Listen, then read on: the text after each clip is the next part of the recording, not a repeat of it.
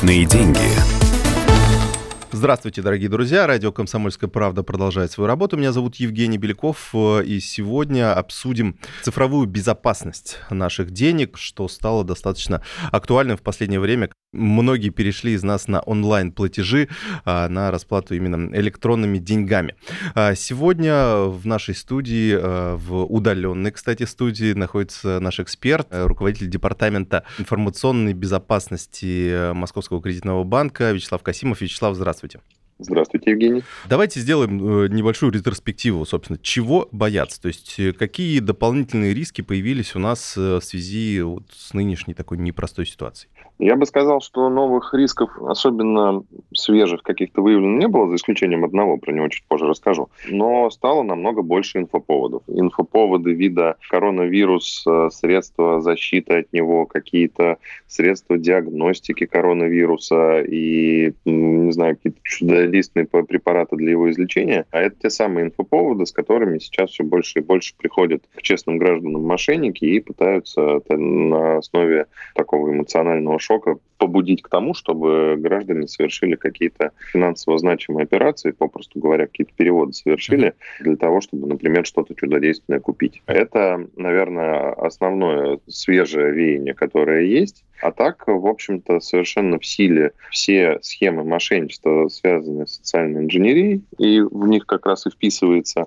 тематика коронавируса. В силе попытка использования каких-то мошеннических сайтов для того, чтобы у клиента было ощущение, что он совершает некоторую покупку в интернет-банке, но при этом совершается, по сути, перевод с его карты на карту мошенников. В силе попытки подключить э, мобильный банк, например, за клиента. А вот из свежего, из совсем, что вот прям совсем недавно у нас а, появилось, это э, фальшивая поддержка клиентов э, в скайпе.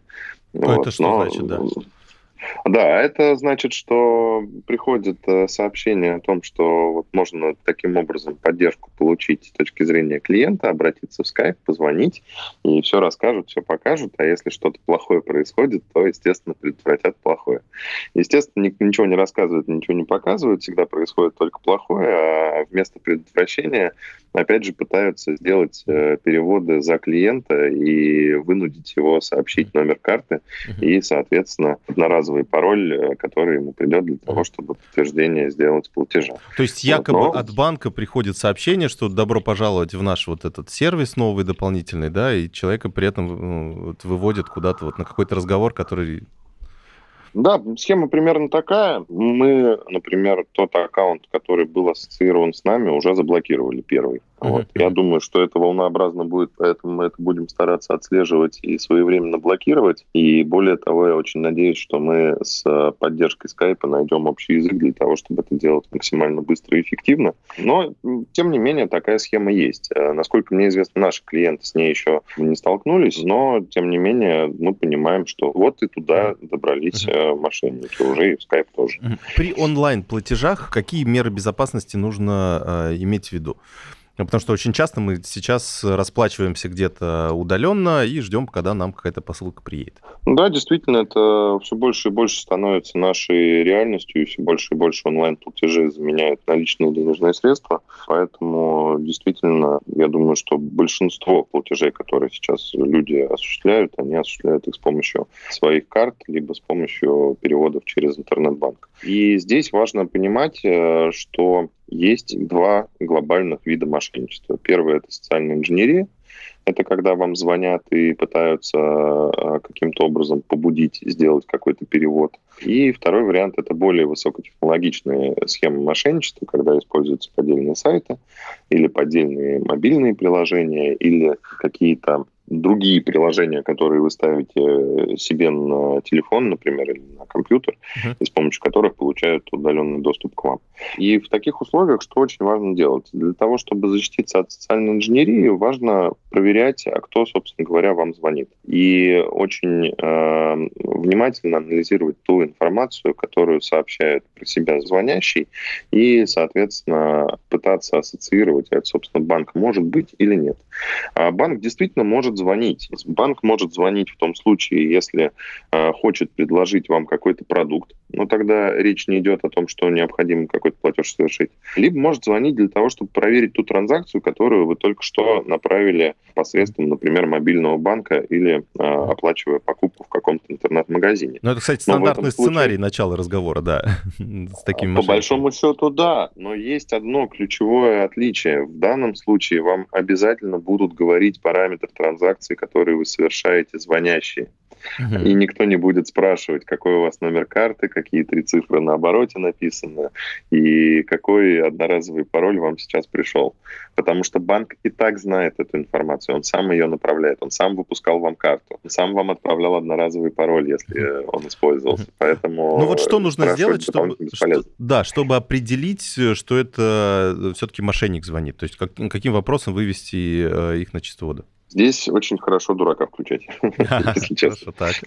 А, потому что если начинать э, сообщать недостоверную информацию, у них начинают зашкаливать эмоции, они вываливаются из э, того сценария, который намечен, и э, уже по их эмоциям становится ну, возможным понять, что это не банк. Я имею в виду, что понятно, когда мы понимаем, что против нас мошенник, мы уже можем либо бросить трубку, либо поговорить, если у нас есть время, либо там, не знаю, ну, просто их потроллить, да, как говорят сейчас.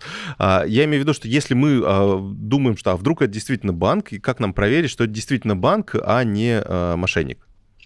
А перезвонить в банк. Перезвонить по тому номеру, mm-hmm. который указан либо на обороте карточки, либо на сайте банка, и тогда станет все понятно, что банк никакого звонка вам не осуществлял. Mm-hmm. Либо, если банк действительно осуществлял звонок, тогда вас э, свяжут все-таки с профильным специалистом, и объяснят, в чем сложности, что от вас хотят. Угу. Ну да, то есть взять инициативу в свои руки, получается.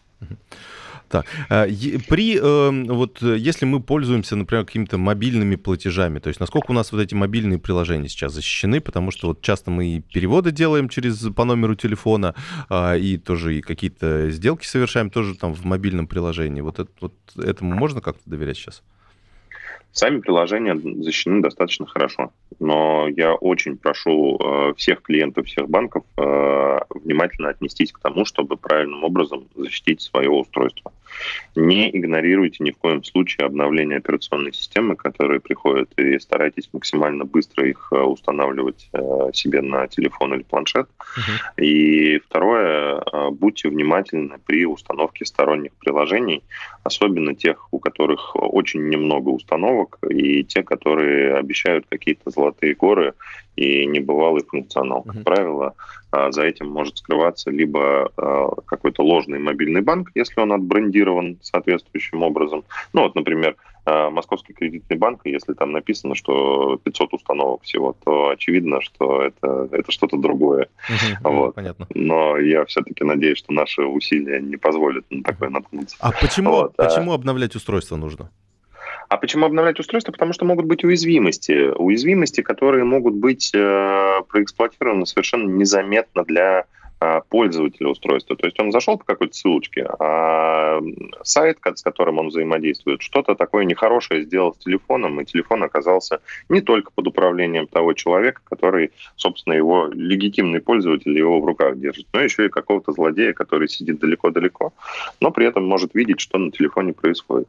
А обновления, они позволяют подобного рода а, сценарии исключить просто за счет того, что программное обеспечение, которое стоит на телефоне, оно уже не позволяет этого сделать. Mm, Поэтому обяза- обязательно, обязательно обновляйте. Это очень важно. Uh-huh.